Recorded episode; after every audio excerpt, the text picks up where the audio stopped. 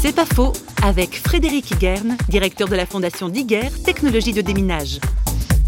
Une mine, elle ne va pas choisir sa cible. Si vous avez une arme de poing, un fusil, c'est vous qui êtes responsable sur qui vous tirez. Quand vous placez une mine, vous vous en foutez. Donc que ce soit un enfant ou n'importe qui, en tout cas, il va pas regarder si vous avez un habit militaire pour exploser. Donc il y a une notion de cible indiscriminée et ça c'est absolument intolérable. Un autre point, c'est que les mines, quand le conflit est terminé, elles restent. Vous avez une guerre qui est finie, on range les canons, on range les fusils, mais les mines, elles sont cachées, elles sont toujours là. Et donc elles continuent à tuer. Le pays essaye de se reconstruire et non, c'est pas possible.